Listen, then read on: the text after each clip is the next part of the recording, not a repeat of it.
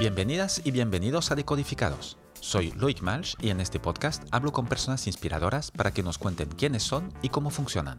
En cada episodio, emprendedores, artistas, deportistas te compartirán ideas concretas que podrás aplicar en tu vida diaria. Inspiración para crecer y mejorar.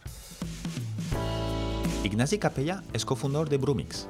Brumix se escribe B de Barcelona, RUM, R-O-O-M, y acabado en X. Brumix es el primer proyector de realidad inmersiva en el mundo. Es una aventura que empezó en 2015 y que ahora está presente en 20 países en campos de ocio y entretenimiento, pero sobre todo con muchas aplicaciones en el sector de la salud. Brumix está participado, entre otros, por Universal Studio y Telefónica a través de Waira. Ignasi es sociólogo, con más de 15 años de experiencia en innovación social.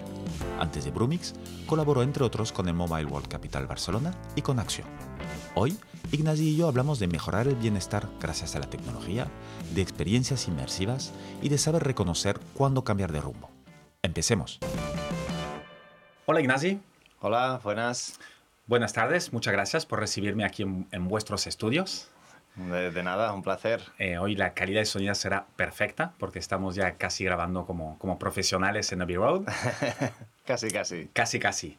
Eh, Ignasi, Primero de todo, te voy a decir una, una frase que, que, es vuestra eh, y a ver que, que, creo que da mucha, da mucha cuenta de lo que hacéis y, un poco del, del, entorno, ¿no? Uy. Em, eh, en Brumix. ¿Lo digo bien para empezar? Sí, Brumix, sí, sí.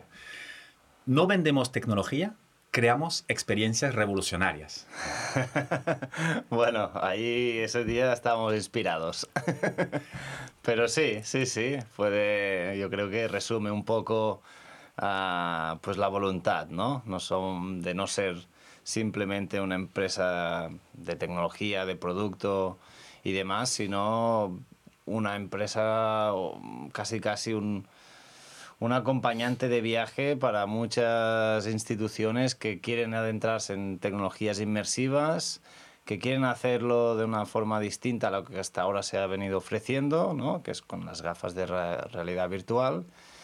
Y un poco resume nuestra voluntad de, de, entender muchísimo lo que, para qué sirve, lo que nos pide el cliente y poner todos los recursos y medios y horas para, para crear esta experiencia. ¿no?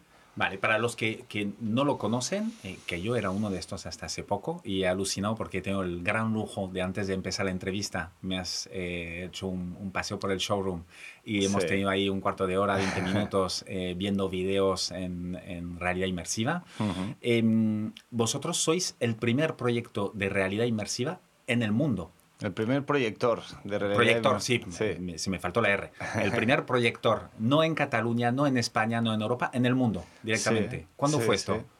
Eso es, es, así y de hecho tenemos patentes que, que así lo acreditan, que, que, ya se nos han otorgado oficialmente, esos son procesos de muchos años.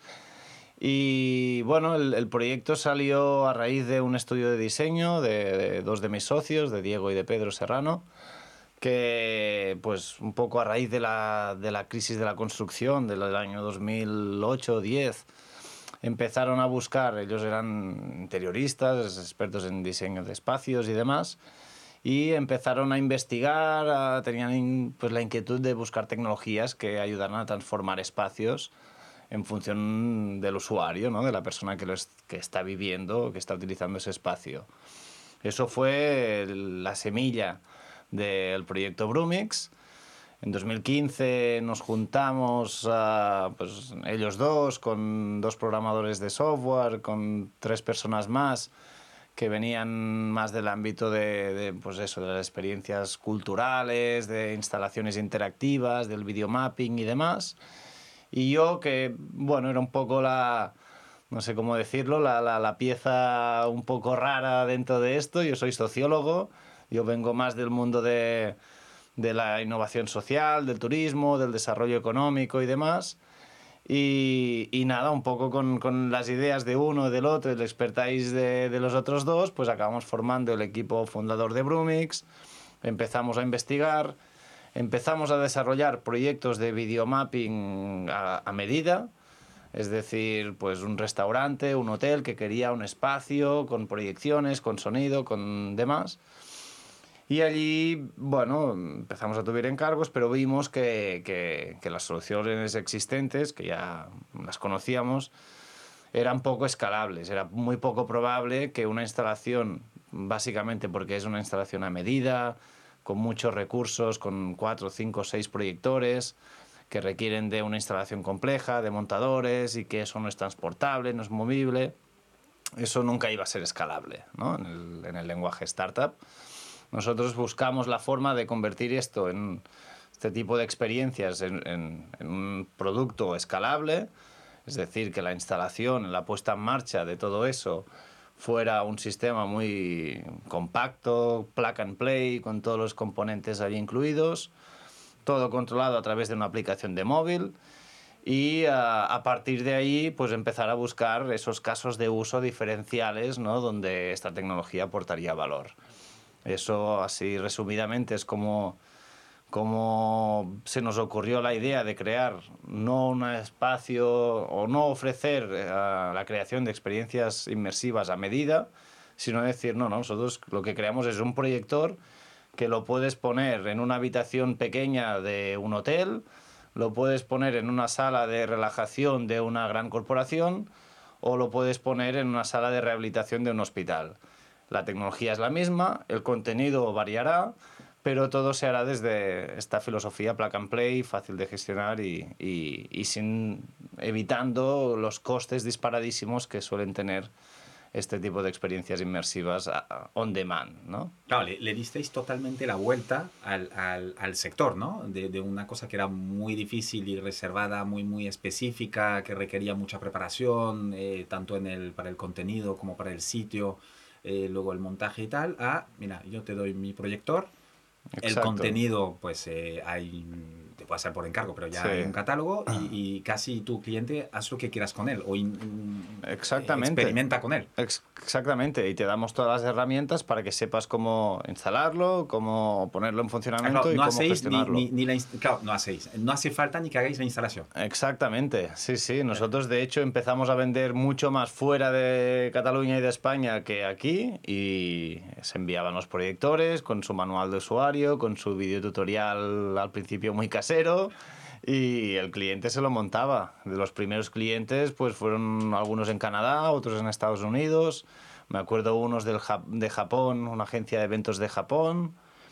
Y sí, sí, y era totalmente autogestionado. Ojalá hubiera tenido la ocasión de ir a verlos a todos, pero, pero no hizo pero falta, no hizo falta y, y, seguramente tampoco habría salido tan bien la cosa. Oye, eh, claro, en, en, en, toda esta primera presentación ya me has dado muchos temas. Eh, sí. eh, antes de, de, rebobinar, ¿cómo, cómo describirías el, el, no tanto los casos de uso, que ya, ya iremos luego, em, pero qué hace eh, el, el, proyector MK360, ¿no? Es el nombre sí. técnico y, y, sí, bueno, y comercial. Nombre comercial, sí, sí. Eh, ¿qué, ¿qué, hace? ¿Qué te, qué te da? Eh, el MK360 es, es un sistema de proyección. Nosotros, para simplificarlo y entenderlo, decimos que es un proyector, pero en realidad es un sistema de proyección que una vez lo enchufas te permite crear una experiencia inmersiva. ¿Cómo? Pues proyectando imágenes en paredes y techo de una habitación haciendo que la persona que está, persona o personas, uh, lo que permite es una experiencia compartida, que te sientas dentro del contenido que estás viendo. Sea un concierto de música, pues parece que estás en la mejor ubicación del concierto, justo a primera fila viendo los artistas uh, justo delante tuyo. Si crear esta, esta sensación de inmersión, de estar en el sitio, y sacarle todo el provecho que se le puede sacar. Es decir, este tipo de tecnologías está muy estudiado de que es la forma de comunicación que impacta más a nivel cognitivo. No tiene nada que ver, uh, nada, sí, no tiene nada que ver ver una película en una pantalla donde, bueno, pues puede ser muy buena y muy bien hecha y, y te puede transmitir muchísimas emo emociones, pero si en lugar de eso tú estás dentro, de esta película, del contenido que estás viendo, lo que genera a nivel cognitivo, a nivel de impacto cerebral, es mucho mayor. Por eso tiene tanta aplicación, la realidad virtual se está viendo que tiene muchísima aplicación, por ejemplo, en educación, porque el, el proceso de aprendizaje es muchísimo más rápido si te llevo a descubrir los planetas, ¿no? el sistema solar, haciendo un paseo por el universo, que si solo te enseño un vídeo, cuatro fotos o te lo explico de viva voz. Tiene muchísima aplicación en el training más profesional, más médico, por ejemplo, en cirugías, se está utilizando mucho como forma de preparar a futuros cirujanos en operaciones muy complejas. Y también tiene mucho sentido en todo este ámbito de estimulación cognitiva, de, de salud y demás. Aparte de todas las aplicaciones de entretenimiento, de gaming, metaversos y demás, ¿no? Pero... Es decir, yo, yo doy fe, ¿eh? cuando hemos estado antes, estamos sentados tipo rollo, pues, eh, cine casero, eh, eh muy buen cine casero, por eso. pero una sala, yo qué sé, que debe ser entre 5 y 10 metros de, de largo, de, de, de, pared delante, y estamos sentados a que 2-3 metros de la pared, Sí, algo así. Y, y, y, ves no un 360, pero un 180 agrandado, Hmm. Eh, con techo incluido eh, eh, y estás, tienes la sensación de estar dentro. de hecho, me mareado cuando me subiste a un Dragon Khan. lo cual la sensación, la experiencia, pues sí que cumplís la promesa de experiencia revolucionaria. A mí me ha parecido. Sí, sí, sí. Es un poco el concepto de, romper barreras, ¿no? De, extender la pantalla y de que te sientas dentro, ¿no? Es, es un poco lo que buscamos, este efecto. Y entonces al inicio entiendo que que, por el, el background de, de, todos los socios y tal, eh, salvo tú que eres como un poco el, el ente externo así raro que faltaba seguramente en el puzzle, eh, em, ¿qué, ¿qué, sector estabais atacando? ¿Más turismo, más entretenimiento? Sí, al principio, al principio por background, por conocimiento de sector, fuimos sobre todo al sector turismo y más concretamente hoteles. ¿Y, qué les también... ¿Qué, qué, ¿Qué era la oferta?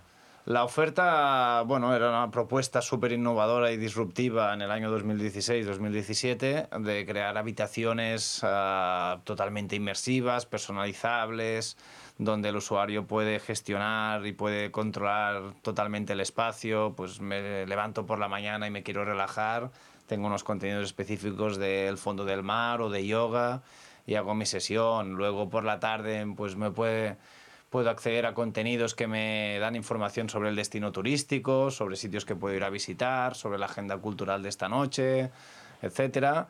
Y antes de ir a dormir me puedo, si tengo ganas de fiesta, pues me puedo poner un concierto o una experiencia de arte digital súper psicodélica y tener allí un, bueno, una experiencia casi, casi mística. ¿no? Esa era un poco la propuesta, bastante arriesgada, Ah, divertida, eso sí, se ha, se ha, aplicado en algunos hoteles, aunque, bueno, mm, teníamos uh, muchísima... Uh, no sé cómo decirlo, ¿no? Éramos un poco novatillos en ese sentido, esperábamos que esto, ostras, es que cuando como lo vivíamos con tanta pasión y nos gustaba tanto, pensábamos, esto es que tiene que estar en todos los hoteles del mundo y luego pues nos dimos un poco, bueno, cuenta de cómo era el sector, de todas las dificultades que había, de, bueno, de cómo funciona. Esto hemos visto que es difícil que, que, funcione tal como está ahora el producto y tal como es el mercado uh, en general que tenga que, que funcione muy bien en, en, una habitación concreta por costes por, por un montón de cosas pero en cambio en espacios comunes en espacios comunes cerca de la recepción, en espacios de animación, en espacios de este tipo, pues sí que está funcionando. Y ahora, claro, con la pandemia se nos paró todo, pero ahora este verano ya hemos tenido algunos hoteles que han empezado a utilizarlo en ese sentido, como una herramienta de, de mejora de la experiencia del, del cliente, como un espacio común donde pasan muchas cosas, donde hay actividades dirigidas para los niños, luego para los adolescentes, luego para los mayores, donde un espacio, pues eso, ¿no? Sorprendente y, y, y diferencial un poco de lo que la gente está acostumbrada a encontrarse en un hotel, claro. realmente. Y, el, y cuando comentabas que os lo habían pedido desde, desde Canadá, el, el, uno de los primeros, ¿no? Eh, sí. Si no me equivoco. ¿Para, sí, ¿para sí. qué era? Bueno, el de Canadá fue, fue un gran descubrimiento mutuo, la verdad. Uh, en Canadá un día nos llegó una petición por correo típico, de, ¿no? formulario web, de unos investigadores de, de, de, un instituto de investigación, de Brain Institute, que es un organismo que depende del gobierno de, del Canadá, con investigadores bueno, de, de una universidad de Ontario y demás, y nos, bueno, nos explicaron que tenían un proyecto ya aprobado, con financiación y demás, para iniciar una investigación sobre cómo la realidad virtual se puede utilizar, puede ser una herramienta útil para, para tratar a personas con Alzheimer y con principios de demencia. Como una herramienta que les permita, ¿no? querían testear si esta herramienta les ayudaba en, en, el sentido de mejorar su bienestar emocional, que los pacientes estuvieran más relajados, tuvieron menos crisis de agitación, ¿no? menos, menos situaciones de, de descontrol. Y por otro lado, si también podía ser una herramienta para trabajar memoria, para trabajar toda una serie de aspectos cognitivos que si se trabajan, pues no ayudan a que el deterioro no sea tan rápido. Intentando explicar resumidamente y, y, con palabras un poco uh, entendedoras, ¿no? porque a veces cuando hablas con los investigadores cuesta bastante. Pero sí, iba por allí, ¿no? Y nos dijeron, pues mira, tenemos el proyecto, ya tenemos los contenidos, tenemos unas gafas de realidad virtual que, bueno, que obviamente pues cuando lo planteamos, lo planteamos con eso, pero hemos descubierto que hacéis estos proyectores nos preguntaron si los contenidos que tenían se podrían utilizar con nuestro sistema para ofrecer una, una, sí, una experiencia distinta, ¿no? Ellos ya intuían que el hecho de realidad virtual con gafas, con personas con demencias, con Alzheimer, ¿no? Mm, podía causar problemas y nos dijeron, vale, vamos a hacer una comparación entre las gafas de realidad virtual y vuestro sistema inmersivo. Eso fue en 2017, si no me equivoco, principios del 18 empezaron a probarlo y empezaron haciendo unas pruebas de dos semanas. Se les ofrecía durante dos semanas a una muestra muy pequeñita de pacientes uh, pues los dos sistemas.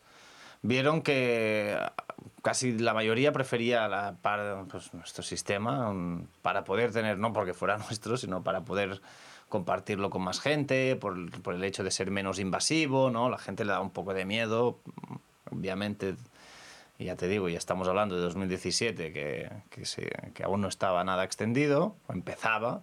No, es que el tema de las gafas, cuando te pones estas gafas, estas, eh, sí. es muy chulo y muy impactante, porque ahí sí. sí que es el 360 y tal, pero te descoloca un poco también, ¿eh? Sí, tiene ciertos handicaps, ¿no? En, en limitaciones de uso, limitaciones, temas de mareos y demás. Y, y, sobre todo en población, pues eso, ¿no? Con, con trastornos, con, con, problemas de salud mental. También es un hándicap para el profesional, porque, porque pierde no de vista claro. totalmente, no sabe cómo está reaccionando el paciente. Puede generar una situación mucho peor ¿no? de, de, de la situación inicial, incluso. Y, y, bueno, y vieron, pues eso, compararon los, los, dos sistemas, vieron que a la gente respondía mucho mejor y cuando se les ofrecía preferían el sistema nuestro. Y de uno nos pidieron luego dos proyectores más para ampliar el estudio en tres centros sociosanitarios de, de la región de Ontario y allí llevaron a cabo la investigación. Este proyecto salió muy bien, fue mediático, salió en medios por Norteamérica y demás. Y allí, bueno, fue... Y nosotros también tuvimos acceso a mucho conocimiento, aunque la barrera de, de la distancia existió, sí que nos, nos, proporcionaron información muy valiosa a nivel de contenidos, a nivel de uso, a nivel ¿no? de, de know-how de cómo utilizar esto en, en, este tipo de población y con un uso terapéutico. ¿Y os lo habíais planteado antes este tipo de uso para, para el proyector o no? Nos lo habíamos imaginado. Nos pero todavía no era, era... pero no estaba nada aplicado, ni teníamos contenidos, ni habíamos hecho ningún contacto, ni lo habíamos intentado. Ahora, mmm, sí, en, parte del equipo inicial, más allá de aplicarlo en hoteles para entretenimiento, y sobre todo si has tenido contacto con hospitales y sabes lo duro que es, y sobre todo cuando eres un niño, ¿no? en hospitales infantiles, nos imaginábamos que, que, hombre, que, tendría, que podía ser una aplicación muy, muy lógica y muy humana.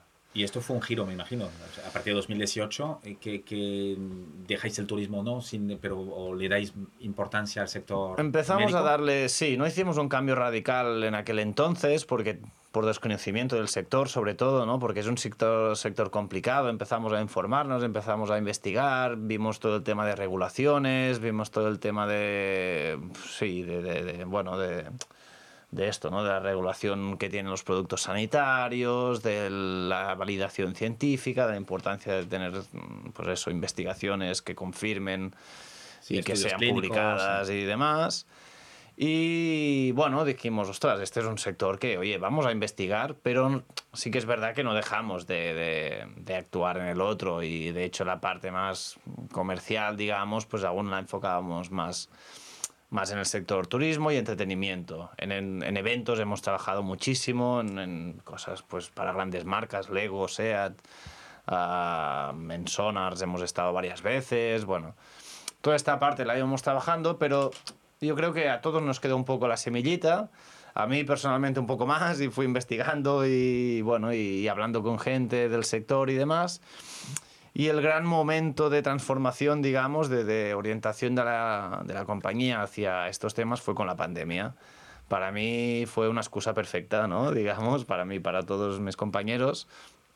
Fue como la, digamos, uh, bueno, la, la, no sé, la gota que, que nos hizo, ¿no? Colmó el vaso de decir, ostras, ahora todo este, todo este sector del turismo y de los eventos va a quedar muy afectado. Aún no sabíamos que iba a ser tan largo y tan duro, ¿no? Pero, pero ya lo intuíamos. Y en cambio, pues el sector de la salud estaba más saturado que nunca, había mucha más presión hospitalaria, había muchísimos, bueno, pues, pues una situación de, de, de estrés total y de descontrol y de... Y allí pues se nos bueno, se nos, se nos generó un poco una, un, sentimiento de querer ayudar también, yo creo, genuino. ¿eh? Al principio era, fue bastante altruista, decir, oye, tenemos algo que es, en Canadá se ha utilizado en gente con demencias y Alzheimer y ha funcionado, que estamos en muchos hoteles de entretenimiento y hay muchos, muy pocos casos de que la gente entre en una experiencia inmersiva de la nuestra y se quede indiferente. Esto, esto gusta, esto ayuda, esto relaja, esto entretiene. ¿Por qué no? En un momento de tanto estrés, de tan, una situación tan complicada para vosotros, para los profesionales médicos, para los pacientes, para los familiares, ¿por qué no poder intentar aplicarlo ¿no? en, en, como un método al principio lo veíamos más como un método de entretenimiento y de relajación de pacientes. De pacientes. ¿no? Al principio no era, esa, no era, esa era nuestra idea inicial, desde el desconocimiento, ¿no? quizás, pero, pero pensábamos eso. Además, en un momento que las visitas a los hospitales estaban restringidas. O sea, si es duro estar en un hospital per se, en pandemia que no te puede venir nadie, que estás totalmente aislado, la gente que te viene a ver va ahí disfrazada que parece el fin del mundo, ¿no? Y, y la situación que se debió vivir en esos días en los hospitales, pues nos empujó a buscar alianzas, ¿no? Y empezamos a contactar a gente de aquí, del sector, cercana, a ofrecerlo y demás.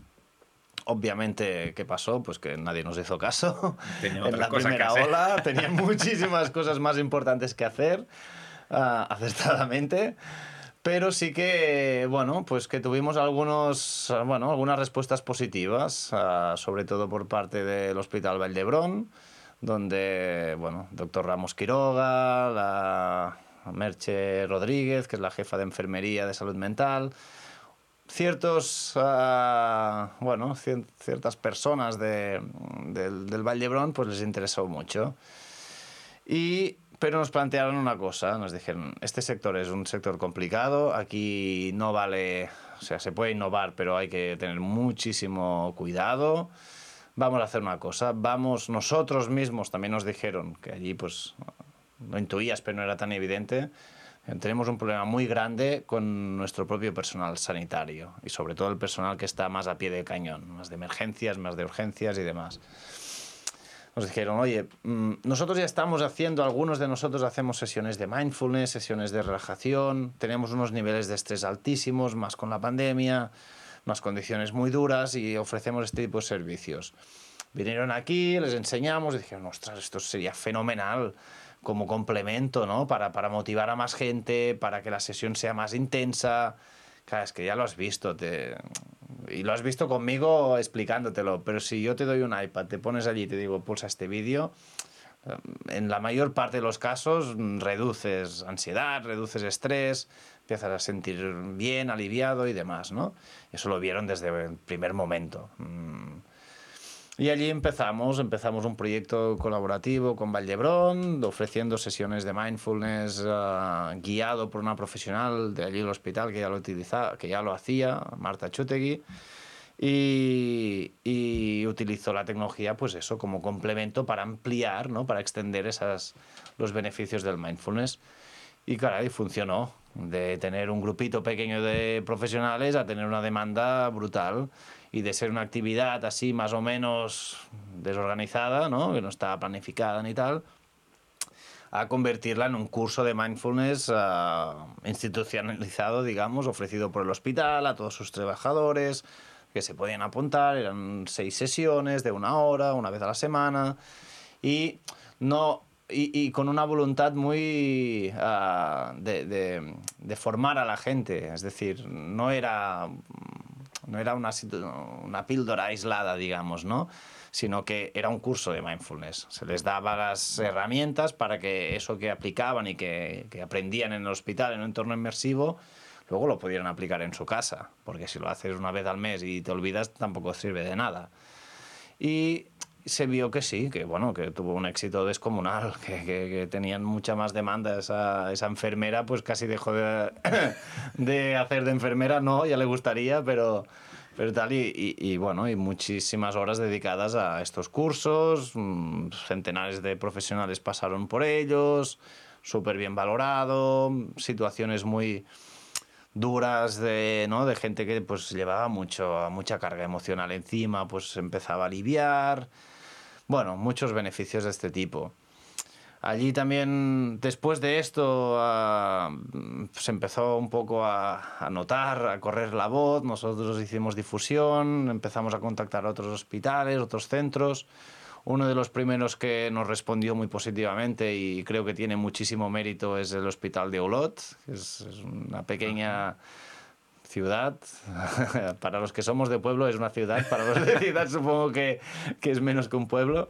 Pero bueno, Olot, un sitio fantástico en la Garrocha, uh, rodeado de volcanes y en un entorno natural fantástico. Y es un hospital súper innovador. Ya desde la construcción, tú lo ves y dices, wow, no parece un hospital. Y a nivel humano, a nivel de gestión, pues tienen, bueno, son muy innovadores, son, van mucho más allá y son muy vocacionales también. Y allí nos dijeron, ostras, esto que nosotros tenemos el mismo problema, nuestro personal sanitario está desbordado, tenemos un problema muy grande, queremos dar soluciones, aquí no nos podemos quedar de brazos cruzados, ya hemos empezado a hacer acciones, tenemos un servicio de apoyo psicológico, tenemos... pero nos cuesta también, nos decían, nos cuesta mucho que la gente asuma y reconozca que tiene un problema y vaya a hacer una consulta con un psicólogo, porque aún hay mucho, mucho tabú, ¿no?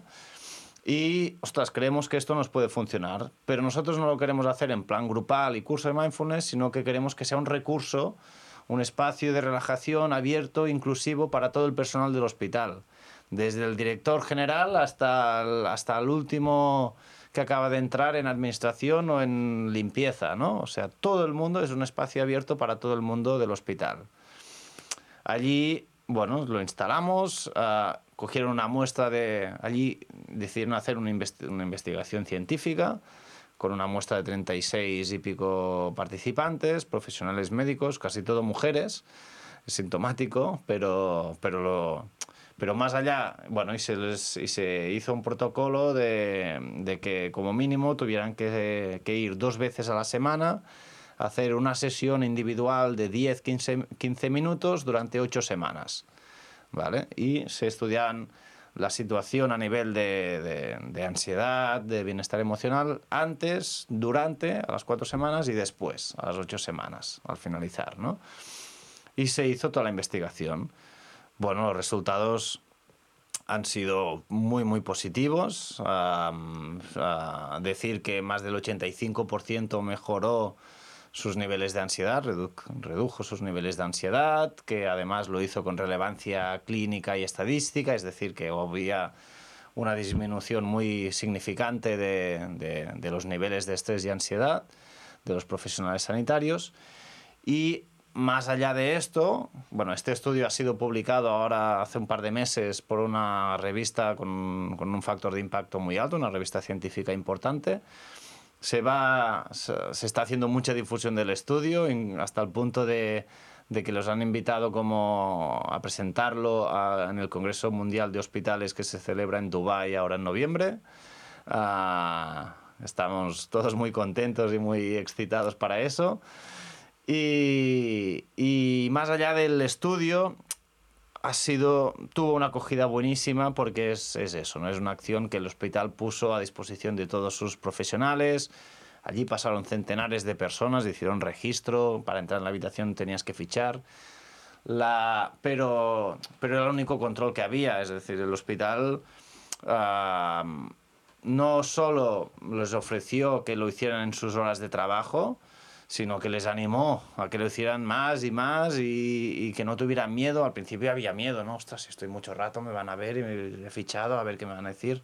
No, no, mm, si te funciona ves y hazlo más. Y si incluso pues hubo gente que vino que iba cada día, que iba incluso el fin de semana cuando no trabajaba, pues porque le iba súper bien. Nos explicaron muchos casos de gente, ahora ya hace un par de años y ya no me acuerdo mucho, ¿no? Pero de gente con bueno, con mucha angustia, gente que había tenido problemas al conducir y que estaba, ¿no? Y que tenía mucho miedo a conducir, pues que empezó con eso a superarlo poco a poco y bueno, situaciones personales de superación y demás muy muy bonitas. Y allí fue cuando se empezó a aplicar con, con pacientes también. Ahí en el de Ulot, o a partir de, de, esta experiencia de Ulot. A partir de esta experiencia de Ulot, de, de, sus propios profesionales, de que allí tuvo acceso, también hicieron mucha difusión interna, invitaron a, prácticamente a todos los servicios y, y demás a conocerlo, pues también motivaron un proceso de ideación, ¿no? iba un cardiólogo, ¿no? Y, ostras, ¿tú cómo lo utilizarías? Pues mira, yo creo que antes de una cirugía compleja con gente con mucho dolor, pues esto podría funcionar como método de extracción. Iban los del centro sociosanitario, los llevaban allí y decían, ostras, esto perfecto para trabajar la memoria, para trabajar ejercicios de verbalización, para trabajar uh, un montón de cosas que ya se trabajan, pero con recursos pues mucho menos digitales, tecnológicos y, según parece menos motivadores y demás. También en el Instituto Goodman fueron muy pioneros, también desde bien buen principio nos abrieron las puertas, probaron un mes, de que ostras, esto funciona, nos, nos lo quedamos seguro, y empezaron a aplicarlo más en neurorehabilitación que allí, bueno, también tuvimos que hacer todo un proceso de adaptación que nos, nos, gustó muchísimo, ¿eh? pero pues no fue fácil, como te puedes imaginar, ¿no? O sea, hablar con neuropsicólogos, entender la aplicación que le veían y el potencial. Claro, eso os cambia mucho el, el tipo de, de, de, interlocutor, de estar totalmente. con turismo, hoteles, a, a, neurocirujanos. Totalmente, totalmente. El interlocutor, los contenidos, el apoyo que, tenías, que, que teníamos que ofrecer, que tenemos que ofrecer, ¿no? el, el, el hecho de estar muy próximos al al cliente, ¿no? Para, para, ayudarle, para entenderle, para adaptar, para crear más contenidos, pues eso es algo que en el sector turismo era mucho menor. Allí pues lo instalamos, les damos las instrucciones y seguramente nada. Y en cambio en, en, esto entiendo, por lo que me estás contando, que realmente mucho del, del servicio y del producto vino del propio, del, de los propios profesionales que os sí. pidieron, oye, nos gustaría hacer esto. Sí. Y, y, y entre los dos, bueno, las, las dos partes, sí. ya eh, desarrollasteis cada servicio. Total, sí, sí, sí, sí, sí, ha sido muy en ese estilo, pues hemos hecho encuestas, hemos hecho muchas entrevistas en profundidad con profesionales cuando ya llevaban cierto tiempo utilizándolo para entender pues todo esto, ¿no? Un poco qué más podríamos ofrecerles, mejoras que podíamos aplicar a contenidos, a producto y demás. Nos hemos adaptado mucho y aún estamos en ello, ¿eh? Yo creo que tenemos desarrollado la punta de iceberg, pero es que hay muchísimos más casos de uso, muchísimo más, necesitamos también pues tener mucho más registro de la actividad de los usuarios, que es algo que nos empiezan a pedir y que tiene todo el sentido. Bueno, estamos, estamos digamos, hemos hecho una parte importante y difícil que es entrar conocer, ¿no? mentalmente, entrar de forma integral en ese sector, y, pero el, el, desarrollo es continuo. Esto es una evolución constante. Es que me recuerda mucho a, a, otra entrevista que tuve con Tomás Loes, que lo, conoces de Nixie for Children, y un poco lo que me cuentas tú es un copiar-pegar de lo que me contó él. Eh, es decir, que es el propio sector hospitalario que es muy proactivo en este sentido cuando encuentra una herramienta que le, le ven uso, ¿no? Y te arrastran ellos, oye, me tienes que desarrollar esto. Sí, sí, sí, sí, muchísimo, muchísimo. Eso es un sector muy abierto, muy, muy de compartir conocimiento con, contigo, con la empresa, con otros colegas, con colegas de otros hospitales, de otras partes del mundo. Ah, muy, digamos que, no diría que es fácil, porque no lo es, pero con muy amable, ¿no? Muy humano y, muy fácil a nivel de empatía de trabajar con ellos. Sí, fíjate lo que le decía a Tomás, yo ahora no lo volveré a hacer, pero ya, ya, ya, ya, ya lo dijo una vez, que parece desde fuera un sector muy cerrado, y es lo contrario. Sí, sí, sí. A ver, cuando una vez que has entrado. Una vez que has entrado y aún así, ¿eh? también, bueno, ah, es un sector regulado. Hombre, que tiene muchas reglas, claro. Muchas reglas y donde la parte científica es muy, muy importante. Y claro, conseguir una validación científica, un estudio como el de ULOT que se publique, se acabe publicando, pues nos ha llevado dos años, claro, prácticamente. Son, son, tiempos muy largos para una empresa. Sí, y claro, para una empresa pues cuesta, ¿no? Y más para una startup. Sí, sí, sí. Pero bueno, son barreras que tienes que ir superando. Obviamente las primeras reuniones pues nadie te hace, sí, te hacen caso, pero no pasa nada más, pero vas consiguiendo casos, vas consiguiendo hitos, mm, lo van compartiendo mucho, es lo que... ¿no? Tiene mucho valor el boca a oreja en ese sector. Es muy importante la validación científica, pero oye, si tengo un colega de referencia de otro hospital que la utiliza y me habla bien de esta herramienta, es otro tipo de validación, no científica, pero sí muy empírica, ¿no? Muy, tiene mucho valor para el profesional. Oye, cuando comentabas contenido, ¿cómo, generáis contenido vosotros? ¿Cómo lo producís? Mira, tenemos un pequeño equipo de, de producción, de creación de contenido. ¿Lo hacéis ah, vosotros? Lo hacemos ahora mismo, lo hacemos nosotros. Cuando fundamos la empresa no teníamos esta capacidad y lo que hicimos fue buscar alianzas con profesionales, con, con gente que estaba creando contenido en, en, VR, en 360 y demás, ¿no? porque necesitas, perdona que te corte para, para entenderlo bien, eh, ¿necesitas algún tipo de grabación especial? Sí, nosotros, nuestro sistema está pensado para funcionar lo que es vídeo, para que funcione con vídeo 360, que esto hace unos años era una cosa de locos, pero hoy en día está súper democratizado hay cámaras por 200 euros, hay accesorios incluso que pones encima de tu móvil, de la cámara del móvil y te hacen una cámara 360, es como una cámara, mm, un accesorio del móvil que es una cámara 360 y utilizar tu cámara del móvil, ¿no?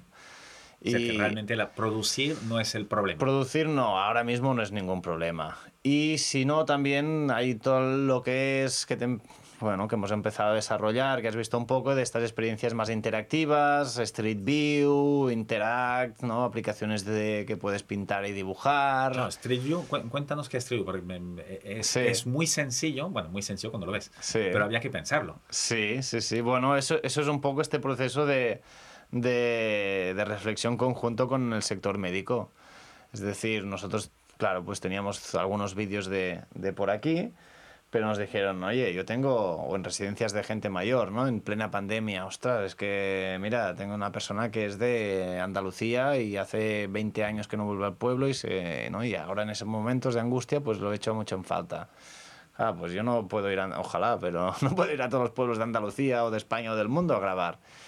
Y empezamos a, bueno, a buscar formas. Una forma, obviamente, que, que, que es muy obvia, es el Google Street View donde ¿no? pones el muñequito en el ordenador y te puedes poner en la calle de cualquier ciudad. Pues empezamos a investigar, ¿no? Yo fui bastante pesado en eso. Oye, pues además, bueno, soy así un poco friki de los viajes y de moverme por el mundo y la utilizo bastante. Y ostras, y no fue nada fácil la integración, fue todo un reto, pero, pero a base de horas y demás lo conseguimos. Conseguimos integrar Google Street View en nuestra plataforma Ah, como parte de nuestras herramientas. Y claro, eso nos abre un abanico de posibilidades brutales, sobre todo pues eso, ¿no? en el sector más de, de, de, la geriatría, de la atención a gente mayor, pero también como herramienta de estimulación cognitiva con gente que ha tenido accidentes, por ejemplo, en la Woodman pues fue de los primeros que nos lo pidieron gente que ha tenido un accidente de tráfico y que a raíz del accidente tiene afectación neurológica y que, por ejemplo, ha perdido capacidad de orientación o de recordar cosas próximas, ¿no? De memoria de corto plazo. Pues es una herramienta que, claro, te permite, yo qué sé, un ejercicio típico, lo que hemos hecho, ¿no? Te llevo al pueblo donde naciste, te doy la herramienta y te digo, venga, ahora llévame a tu casa. Y tú tienes que ir navegando, acordarte, aquí esta calle a la izquierda, a la derecha, luego tres más a la tal. Luego el terapeuta pues va preguntando cosas sobre la marcha, oye, y cuando me llevas allí, ¿dónde está la escuela? ¿Dónde te hiciste el primer beso cuando, cuando eras adolescente? ¿Dónde ibas a jugar con tus amigos? Y esto es una, una forma de estimulación muy rica, digamos, ¿no? Que genera genera muchísima emoción por parte de los usuarios, ¿no? Y es muy distinta de verla en una pantalla o del móvil o incluso del ordenador, aunque tengas una pantalla grande, porque casi que te pones de pie y estás en la calle sí. cuando lo ves con esto. Sí, eh, sí, sí. Cambia todo, la perspectiva es mucho más, bueno, es totalmente inmersiva. Sí, sí, sí, tienes esta sensación de estar dentro, que es, que es un poco el, el, el, efecto que buscamos, ¿no? Ampliar un poco los beneficios de este tipo de terapias por el hecho de estar inmerso en ellas. Así de... Oye, cuando me comentabas al principio el, el, el cómo empieza Brumix, que sois eh, siete cofundadores, ¿no? Sí. Eh, eh, la mayoría más bien de, bueno, no sé, interiorismo, diseño y tal. Y, programación también. Programación. Sí, sí, sí. ¿Cómo se ponen así conjuntamente siete personas como cofundadores? Bueno, no fue fácil, ¿no? nunca ha sido fácil esto. En algunos momentos nos hemos parecido más a una banda de rock que a una empresa. Pero, pero bueno, con pasión sobre todo. Yo creo que el ingrediente principal es, es tener muchísima pasión, pasártelo muy bien, tener un buen ambiente de trabajo. Mm, porque es muy duro, o sea, la realidad es que es muy dura y, y, y, siendo siete, la verdad que a veces nos lo preguntan, ¿eh? muchas tensiones, la verdad que pocas o yo al menos, no sé, yo las he vivido de una forma pues natural, ¿no? Pero sin grandes, o sea, todos más o menos seguimos involucrados, algunos a full time, otros más en plan colaboradores y alguno que ya no está mm, trabajando diariamente, pero siempre pero está al tanto de todo y de vez en cuando ve, viene y colabora y demás. ¿Os conocíais todos? ¿Cómo? ¿Os conocíais todos entre todos, los siete? O sea, antes de iniciar Brooms, no. No, no, no, no, no. no. No, no, yo no conocía a ninguno de ellos. ¿A ninguno? No. ¿Y cómo entras tú entonces Algunos en este de ellos sí, se conocían entre, pues bueno, había pues Diego y, Pedro que tenían el estudio de, de, interiorismo. Luego Sergi y Xavi que tenían que son programadores de Badalona, que estaban en mil movidas de proyectos culturales, artísticos y demás. Uh, Alex, Gabriel, que venían más del mundo más pues eso, más cultural y, y tal. Y yo los conocí en un Mobile World Congress. Entre ellos se conocieron en un sonar, somos muy de eventos también. uh, ellos se conocieron en un sonar. Uh, yo los conocí en un Mobile World Congress en el 2014, 15, no me acuerdo bien.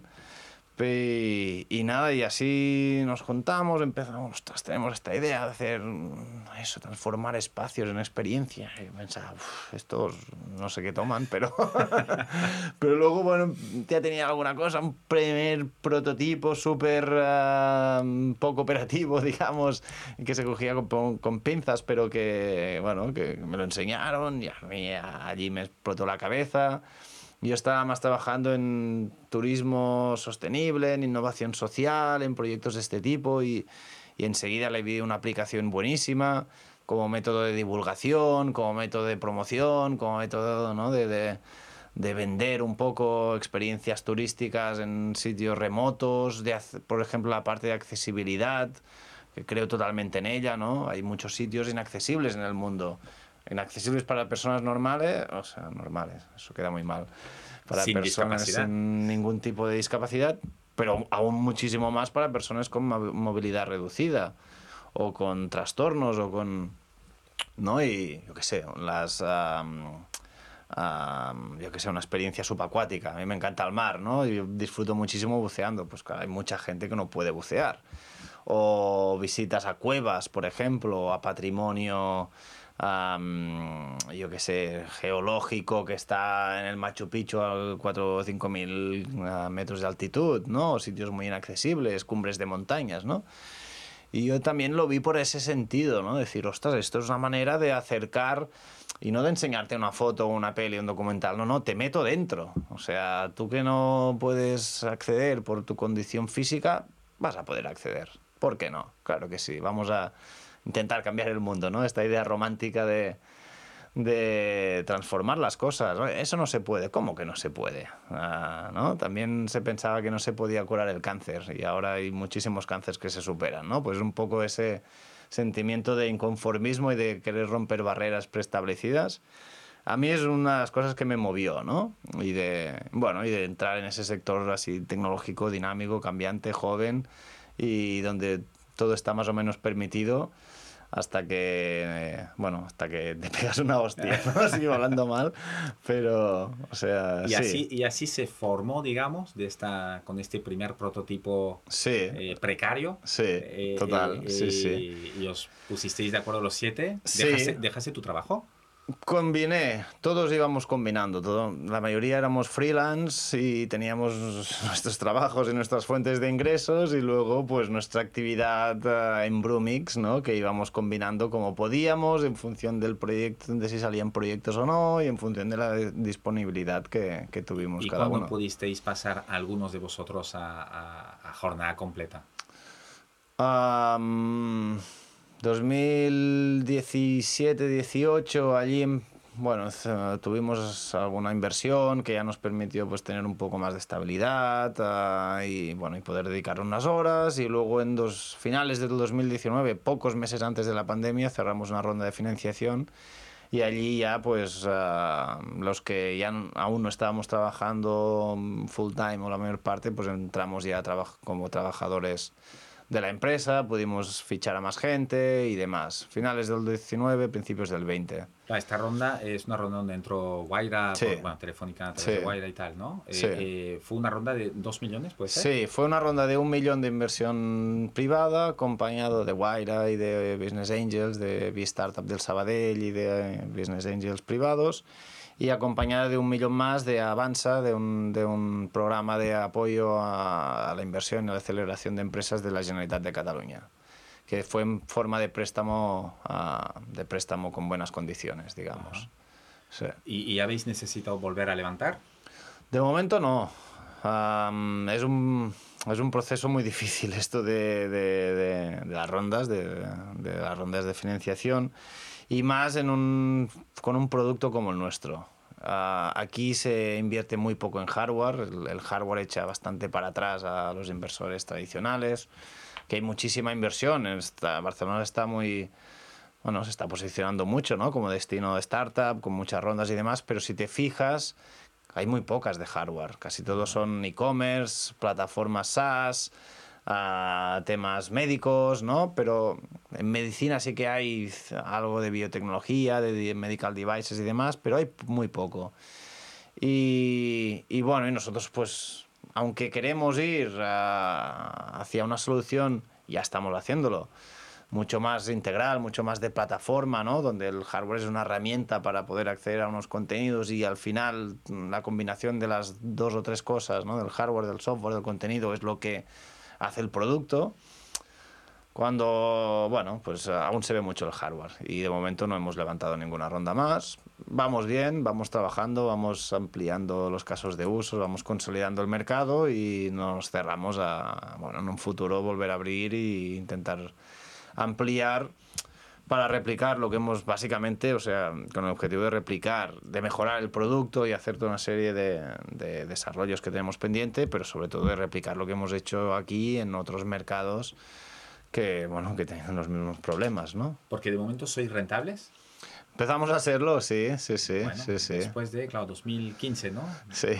Bueno, no, no sí, está mal. Oye, sí, sí, sí. Eh, Sí, sí, es, es, es, difícil, la verdad que, ostras, que, que, hay momentos de mucha angustia y de mucho sufrimiento y de, y de ver y de incertidumbre, ¿no? Pero bueno, es lo que acompaña a este sector y más cuando emprendes por primera vez y o emprendes por primera vez así mm, de forma bueno en un sector totalmente nuevo para ¿no? todos sí o sea, el, todos éramos freelance todos teníamos nuestros proyectos y demás no pero el hecho de montar una compañía tecnológica y demás, pues... Y el tema hardware, nadie, nadie estaba metido en esto. Sí, no, no, no, no. ¿Y fabricáis? ¿Dónde fabricáis? Al principio fabricábamos aquí, en estas oficinas. Uh, aquí sí, aquí no es un decir, es aquí. Aquí, aquí, mismo. Aquí mismo, en la habitación de al lado. y, y, bueno, hicimos todo un proceso de desarrollo de producto con ingenieros industriales, con expertos en óptica, incluso con, bueno, con gente del sector del, de la realidad virtual, con, por ejemplo, con una un profesional del vídeo T60 que es de los mejores del mundo, que es un californiano que vino aquí a Barcelona. Ah, sí. Sí, que hizo los primeros vídeos de GoPro en 360 y bueno, es una eminencia, ¿no? Es, ¿Cómo se llama? Mike Fau. Es, sí, es un, es un crack. Mike Fau uh, en YouTube tiene muchísimas, muchísimas publicaciones y demás y algunos de los vídeos que tenemos aún son suyos, con él tenemos, tenemos un buen deal y una buena relación. Y, ¿Y qué te iba a decir? Sí, los primeros los fabricábamos aquí y teníamos, claro, pues hay muchos componentes aquí dentro de este proyector. Como te decía, es un sistema de proyección. Es el proyector con una lente, con un ordenador, con un equipo de audio, con una tarjeta de memoria, con muchísimos componentes, proceso muy laborioso, muchas piezas y demás.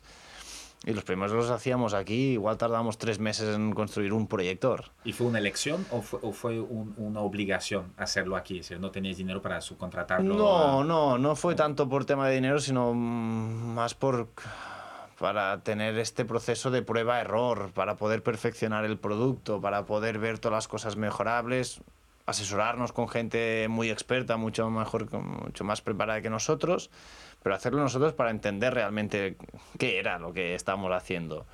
Aquí hicimos, no, no te lo sé decir, pero 50 primeros, 25, 50 primeros, no lo sé. No los hacía yo, como, como puedes comprobar. Pero, pero sí, y a raíz de aquí, una de las empresas que era proveedora, bueno, nos ofreció a ellos asumir toda la parte de ensamblaje. Seguir haciendo lo que hacían, que eran una parte de los moldes y, bueno, los chasis y demás, pero incorporar, montaron como una, como una mm, spin-off, digamos, de la empresa, ¿no? Como una empresa alternativa, digamos, ¿no? Diferente, uh, pero muy vinculada a la tradicional que tenían y ellos asumir muchísimo más parte del proceso de fabricación, o sea, dejar intentar eliminar algunos de los proveedores, porque sobre todo mm, a nivel de timings era muy complicado, cuando tenías la pata faltaba el tornillo, cuando no sé qué, no sé cuántos, ¿no? Optimizar mucho más el proceso de fabricación y asumir ellos todo lo que es el ensamblaje, el estocaje y, la preparación del hardware, ah, pues eso, ¿no? Listo para ser enviado. ¿Cuántos hacéis al año? Bueno, depende, hemos ido creciendo muchísimo. Ahora mismo tenemos unos 200 y pico mm, proyectores repartidos por el mundo. 18, mm, 20 son nuestros, que los utilizamos como alquileres, y el resto vendidos en clientes en 20 países distintos del mundo. Y todos se hacen, pues eso, este, esta empresa, no lo he mencionado, eh, está en Martorellas, es Solid Gravity, están aquí al lado de Barcelona ellos tienen toda la, todo el ensamblaje, nosotros aquí hacemos la tecnología, les enviamos los ordenadores con nuestro software, nuestros contenidos, ellos la acaban de ensamblar, paquetito preparado y venga.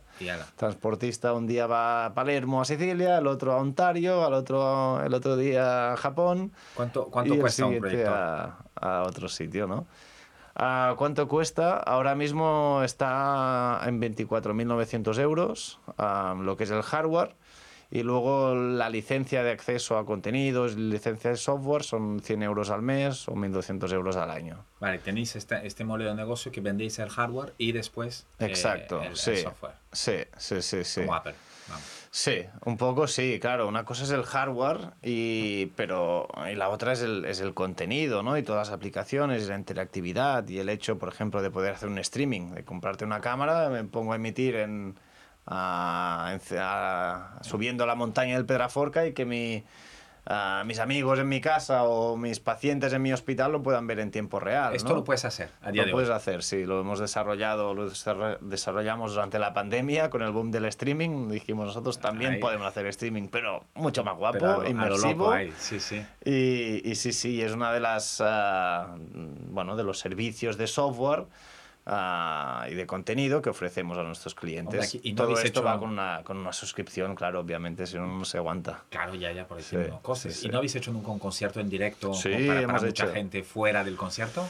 Con mucha gente aún no, tenemos pendiente, pero lo hemos hecho, sí, sí, sí. Hemos hecho emisiones en, en directo de conciertos, lo hicimos durante el Sonar del 2020, el Sonar más duro, el de plena pandemia. Y sí, sí, montamos un concertito aquí, en nuestro estudio, donde hemos estado antes, y se emitió en el Sonar, que es- en ese año se celebraba en el CCCB, Ajá. y emitiéndolo en directo. Hicimos bastantes, no sé, 5 o 6 pases, eran conciertos em, de 10 minutos, 15 minutos, y se emitían en directo, sí, sí. El, el... Y eso va a ir a más, ¿eh? Ya te Es- lo, sí, ya te lo te- digo. Sí, sí, sí. Es que a mí se me, se me ocurre, de lo que me has enseñado antes, que todo es brutal, hay, hay toda la parte médica, pero que ya es eh, eh, ya lo tenéis muy trabajado y, va, y entiendo que es una de las partes fuertes del negocio, pero a Sí. nivel de ocio, a mí, el, el- a mí personalmente el tema del concierto me ha parecido brutal. Sí, sí, sí, sí. Ah, es, es, es una forma distinta, no, no va a sustituir nunca, no te genera la emoción de cuando realmente vas a un concierto. No tienes la energía de la, la gente que está cola, no te puedes comprar la camiseta, no vas a chocar con nadie, no, es, es, otro, es otro rollo, pero, pero claro, pero yo qué sé, el concierto de los Rolling Stones en el Madison Square Garden, pues o, o tienes mucho dinero o no lo vas a disfrutar. Pues esto ya es una manera de poderlo disfrutar en un plano un poco distinto, pero en tiempo real, en formato inmersivo y también con tu grupo de amigos, ¿no? Ajá. Sí, sí, sí. Es- es Esto va a ir a más. Esto, de hecho, en la ronda de financiación que cerramos ah, entró también Universal Music. Nuestra Universal Music tiene una parte de, de Brumix, tiene un programa de aceleración de startups, eh, startups obviamente pues del mundo de la música, del entretenimiento y demás. Y ese es el caso de uso que, que empezamos a trabajar con ellos. Llegó la pandemia, se frenó, pero ahora se están reactivando muchas cosas de, de estas. Porque habéis estado, ¿verdad? Eh, No sé si es a través de ellos, con, con su estudio en Londres de, de Abbey Road. Sí, sí, sí. Esto fue el inicio de todo, ¿no? Casi, bueno, de todo. Eh, eh, eh, Pre-ronda importante. ¿o ¿Cuándo fue? Sí, bueno, en paralelo a la ronda. Paralelo a la ronda, sí, sí. ¿Y qué os aportó esto? ¿Qué hicisteis? Bueno, ¿qué- ¿en qué consistió? Allí, a ver, eh, tiene un programa de aceleración muy técnico a nivel de, de- de música y de audio, ¿no? Y nosotros con ellos empezamos a investigar mucho lo que es el audio espacial, el audio 3D, el audio posicionado en el espacio. Que esto con, con cascos ya se está haciendo mucho, hay bastantes, ¿no? El- en YouTube, ¿no? Todo el, el ¿cómo llaman? El eh, 8D, el no sé qué, ¿no? El sonido que te llega por delante, por detrás, posicional. Pero claro, nuestro caso es en un espacio real, en una habitación y además interactivo. Lo has visto, que desde el móvil puedes mover el contenido. Claro, si es estático es fácil, ¿no? Tengo un, un concierto de música, el batería allí, el cantante delante y el guitarra en otro lado. Muy bien, lo posiciono, esto viene aquí. Pero claro, si lo muevo, como ¿qué pasa, no? Y con ellos investigamos mucho, trabajamos mucho en integrar pues todos los formatos, lenguajes de, de sonido, de audio espacial para integrarlos con nuestro sistema y que fueran compatibles. Esto fue un, proceso muy laborioso, muy duro, pero muy bien acompañados con algunos de los mejores ingenieros de, sonido de, allí, de Abbey Road. En concreto uno de ellos, que es, que es una... Yo no soy muy especialista en audio, pero es uno de los referentes mundiales. Produce a los mejores artistas del mundo. Y, y bueno, es, em, bueno, creamos algunas soluciones. De hecho, mira, aquí hay una barra Sennheiser Ajá. que nos proporcionaron ellos y que es una barra que permite hacer esto del audio espacial. Esta barra juega con rebotar el sonido, en las, mapea el espacio. Si lo metiéramos aquí, primero hay, hay, hay un sistema de mapeo que envía ondas y las rebota para entender, para, para mapear cómo es la sala. Y luego pues emite sonido a una pared, a la otra, a la otra. Y la persona que está más céntrica, sobre todo centrada, tiene esta experiencia de audio inmersiva. O sea, si tú ves un coche que va de allí a aquí, pues oirás el audio que viene de allí a Escuchas aquí. realmente que te Sí. pasa de izquierda a derecha y, Sí. y va avanzando el coche. Sí, sí, sí. Este es un producto que aún no hemos podido cerrar del todo porque es que hay muchos, muchos challenges, ¿no? muchos desafíos a nivel tecnológico que, que, bueno, que hemos superado en el 90%, pero no, no como para tenerlo súper integrado, pero hemos hecho proyectos a medida con audio espacial que han funcionado y es brutal la experiencia. Sí, sí. Lo que pasa que choca un poco con esta filosofía de plug and play, ¿no? Claro, porque necesitas eh, claro. una preparación previa, ¿no? Sí, y, y, no sé cuántos altavoces repartidos por la habitación, o una barra como esta que vale pff, una fortuna. Claro, sí. Yo estuve eh, hace pre-COVID, diría, en, sí. en, aquí en Barcelona, en un evento de Bjork, una exposición de Bjork ah, con sí, realidad inmersiva, y juraría que debía haber en sí. una de las salas era una cosa así porque tenías un video 360 sí. y no sé cuántas decenas de altavoces por todos lados sí, y sí, que te girabas y, y, escuchabas bueno cómo se movía todo no sí, esto el sonido espacial que comentas. Sí sí sí el Dolby Atmos el sí sí eso también hay cines que lo tienen y es, y es brutal pero claro la instalación previa es, eh... muy, es muy costosa y muy laboriosa. Sí sí eso sí que lo tiene y en un sector como el sanitario, hospitalario, que bueno, que todo cuesta, que a nivel de, de todo, de infraestructuras, de presupuesto, de todo, añadir más, más cosas, sí. Nuestro valor, eh, pues claro, tenemos sitios que tienen un proyector y que una hora lo utilizan en una sala para hacer tratamiento con niños con autismo y a la otra, al cabo de dos horas, lo tendrán en una habitación de un niño que está inmovilizado y a la otra hora lo empaquetan, lo meten en la caja y se la llevan al centro socio sociosanitario para hacer estimulación de memoria para gente con, con problemas de Alzheimer, por ejemplo, ¿no? Claro, no queréis perder esta No queremos, no, para nada. Ah. No, no, no. Si no, queremos que sea compatible, es decir, la institución que quiere tener una super experiencia inmersiva con audio espacial y demás y que lo va a meter en una sala y va a ser siempre esa sala, poderle ofrecer, porque la experiencia realmente mejora muchísimo pero para el que quiere un sistema inmersivo portable y que sea de fácil gestión, eso no encaja. Y queremos mantenerlo y por eso el proyector lleva un altavoz y oye, le doy al vídeo y suena. Y se, se ve, muy bien. se proyecta y se escucha muy bien. Sí. ¿Y, ¿Y, os habéis planteado o veis a futuro eh, un uso privado, decir, personal? Claro, a 25.000 euros es difícil, pero... de momento, ya podría haber un mercado, lo que pasa que... que sí, seguro que lo hay, pero, sí. pero digamos un poco más democrático. Sí, nos lo, nos lo planteamos desde el primer momento. Desde el primer momento nos, que nos lo hemos planteado. Lo que pasa que estamos muy limitados por, por, por, costes de producción. Claro, porque es planteable bajar el coste a un, pues yo que sé, unos proyectores, eh, proyectores que sean buenos y tal. Sí. Estás hablando pues, de 2, 3 mil euros. Sí. Eh, llegar a una cosa de 5 mil euros es factible. Un... Es factible produciendo muchísimo, con una escala claro, de productividad de mucho mayor a la nuestra, a la que estamos ahora. Pues sí, si puedes producir 1000, 2000 o 10000, sí. Bueno, más 10.000 que 1000. Sí, porque la baja de costes eh, sí. necesaria es tremenda. Sí, no es sí, ni la mitad. Eh, sí. reducirlo ahí un, al cuarto. Sí, sí, sí, claro. Sí, sí, no, no. Es, es, es complicado, es muy complicado a nivel de costes tendríamos que pasar de un volumen pues de 50, 100 al año a, poder que producir 5.000 en un año, pagarlos por adelantado, hacer todo el proceso de optimización, subcontratar la producción a China, donde produce todo el mundo. Es posible, pero se necesita inversión, tiempo y no sé si estamos tanto en esta onda de momento. ¿no? A mí me encantaría poder ofrecerlo a todo el mundo porque realmente tiene un, un, no sé cómo decirlo, un uso y un potencial brutal. Yo lo he tenido, tenido suerte de tenerlo en casa y esos días prácticamente no he salido. Y mira que lo veo aquí casi cada día. Pero, ostras, también nos gusta mucho producirlo aquí, el control que tienes, la comunicación que hay con nuestros proveedores, el hecho de decir, oye, esto es tecnología punta 100% hecha en Barcelona, o en Cataluña, o en España y damos trabajo a gente pues, de por aquí y contribuimos tal, ¿no? Eh, generar un impacto económico local. Lo de la externalización, subcontratación, bueno, nos lo planteamos, pero para un estadio más, más avanzado. El, el, has tenido suerte de tenerlo en casa. Eh, yo he tenido la suerte de verte eh, eh, de vacaciones antes sí. en un barco. lo que comentabas del, de que te gusta mucho el mar. Sí. Eh, el, te, te, he visto en el barco porque has, eh, tienes un video 360 eh, en un barco que es, es, es brutal el resultado con el, Sí. con el proyector. Sí. Eh, ¿haces, ¿Haces buceo? ¿Me comentabas? Sí, sí, sí, sí, sí. Yo soy muy apasionado al mar desde bien pequeño. Creo que aprendí antes a nadar que a caminar prácticamente. sí?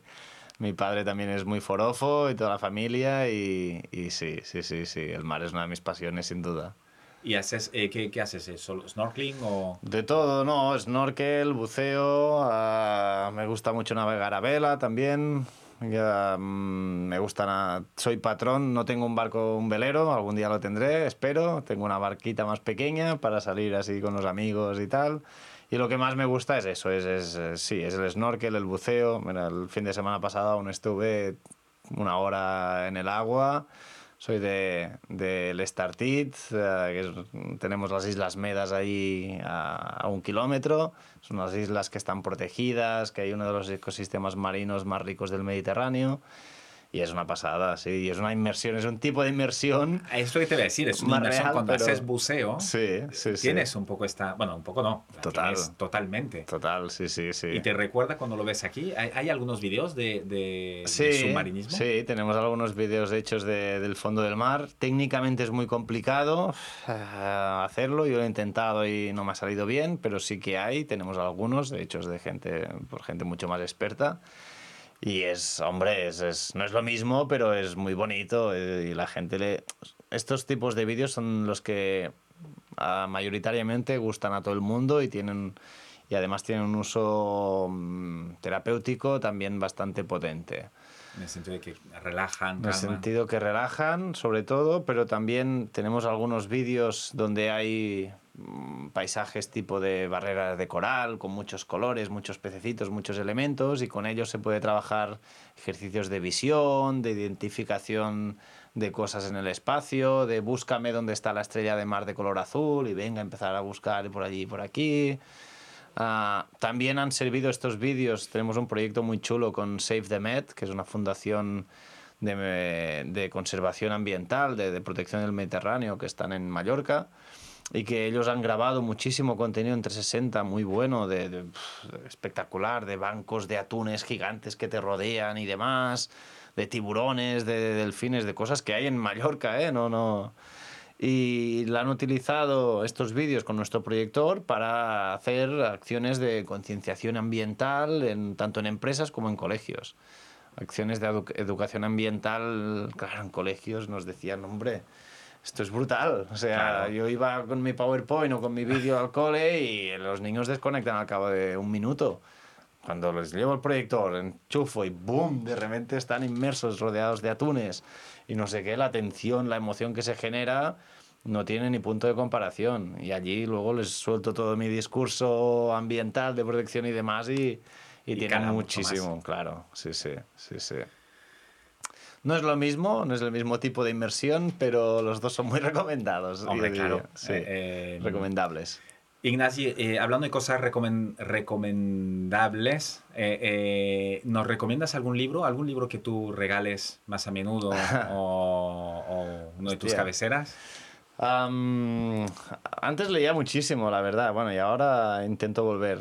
Tuve una época que no, pero, pero ahora he vuelto a enganchar. Y yo soy muy fan de todo, vídeos, series, pelis, tal, todo lo que tiene que ver con la mafia. ¿Ah, sí?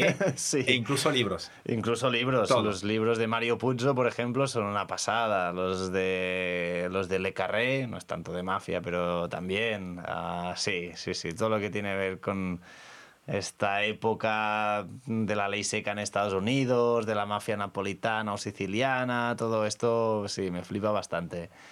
Y sí, mira, un libro que no es muy, muy conocido, que es de Mario Puzo, del autor del Padrino, que me encanta y que recomiendo mucho, es Omertá. Ajá. Omertá, para entender las leyes de la sociedad siciliana de, de esa época, es el vídeo de, de referencia. Luego, aparte, eh, bueno, como te decía, yo soy sociólogo, estudié sociología y, y hay un autor que nos hicieron leer en la... Bueno, hay muchos, ¿eh? pero uno que me quedó muchísimo es Eric Hobsbawm. Tiene unos libros fantásticos de, para entender la evolución de- del mundo, sobre todo del último siglo, los últimos dos siglos, ¿no? la época donde ha habido toda la revolución industrial, toda la transformación del mundo tal como lo conocemos ahora. Súper recomendable entender de dónde venimos para pensar, imaginar hacia dónde vamos. Y luego Zygmunt Bauman, es un referente total en, también en pensamiento, en, sociedad, en, todos estos temas. Muy recomendable. Ok. Eh, Ignasi, para acabar, una, suele hacer una última pregunta. Eh, si tú tuvieras el poder o en tus manos poder, poder delante de cada escuela eh, que hay aquí en España, incluso en el mundo, tuvieras una lona gigantesca hmm. donde pudieras poner un mensaje eh, para que todo el mundo, todo el que entra, todo el que sale, el que pasa adelante, lo pueda ver, ¿qué pondrías ahí? Allí una frase que me gusta mucho y que creo que tiene mucho sentido, y más en una escuela, es la de... En inglés queda mejor, pero bueno, la digo en español, la de la vida es lo que pasa mientras tú haces otros planes, ¿no? Y más en un entorno educativo, y escuchando el último podcast tuyo con Nuria Bosch, el tema educativo, el currículum, el no sé qué, ¿no? Un poco el sistema educativo está cambiando, ¿no? Pero te preparan para tener una carrera, prepárate, estudias, y estudias llegarás a no sé qué, ¿no? Los planes y luego la realidad, ¿cuál es? Pues que casi nunca se cumplen y que van por otros lados, ¿no? ¿Qué me iba a decir a mí cuando entré en la facultad de sociología o cuando salí que estaría trabajando en, en inmersión audiovisual en un sistema súper innovador con médicos y tratamientos terapéuticos? Ni imposible, ¿no? Pero pero es así, la vida es así, por tanto un poco menos de presión, ¿no? De, del futuro, de estudiar no sé qué, un poco más de aprender a vivir, de disfrutar y, y nada, la, la, vida puede ser muy dura, pero también puede ser muy bonita y maravillosa, depende de cómo te la tomes y de cómo encares las situaciones y, es un poco un grito al optimismo también, ¿no? Y a, sí, y a, y a la despreocupación en un sentido positivo. Sí. Perfecto, me parece un muy buen mensaje para acabar. Eh, ¿cómo, ¿Cómo te contactamos? ¿Cómo nos informamos o los que les interesan eh, Brumix? ¿cómo, ¿Cómo se pueden poner en contacto? Bueno, muchos canales. Brumix somos muy activos uh, tanto en web, tenemos la web que es bastante completa. Eh, estamos muy activos en redes sociales. Um, Tech, nos encontraréis en todas las redes. Sí, se letra B de Barcelona, R, W, M de México y X Exacto. Eh, punto, tech o no? Punto, punto tech, uh, o sea, broomix.com, la web, y broomstech uh, en redes. Ok. Broomstech, todo junto. Tech con CH al final. Sí, sí, sí. Y, y, nada, yo también intento ser activo en Twitter sobre todo, y es Ignasi, Ignasi eh, barra baja CB, mis apellidos, Capella Vallvé. Perfecto. Sí. Pues Ignasi, muchísimas gracias. He aprendido muchas cosas hoy eh, y tengo muchas ganas de, de, a ver cuándo lo hacéis eh, asequible para todos. te aviso, te avisaré. Y si no, Tenemos una lista, larga lista. Que, que es una experiencia fantástica. Gracias. Muy bien, muchísimas gracias a vosotros. Muchas gracias por haber escuchado este episodio hasta el final. Te quiero pedir una cosa más antes de que te vayas. Puntúa el podcast y ponme un comentario. Te tomará solo un minuto y me ayudará un montón para poder continuar con más entrevistas inspiradoras. Hazlo ahora, que ya sabemos todos lo que pasa cuando lo dejamos para más tarde. Es muy fácil, se hace desde la cabecera general de Decodificados en Spotify, Apple Podcast o cualquier otra app donde estés escuchando este podcast. Nos vemos en el siguiente episodio. Mientras tanto, sé feliz y cuídate. Un abrazo.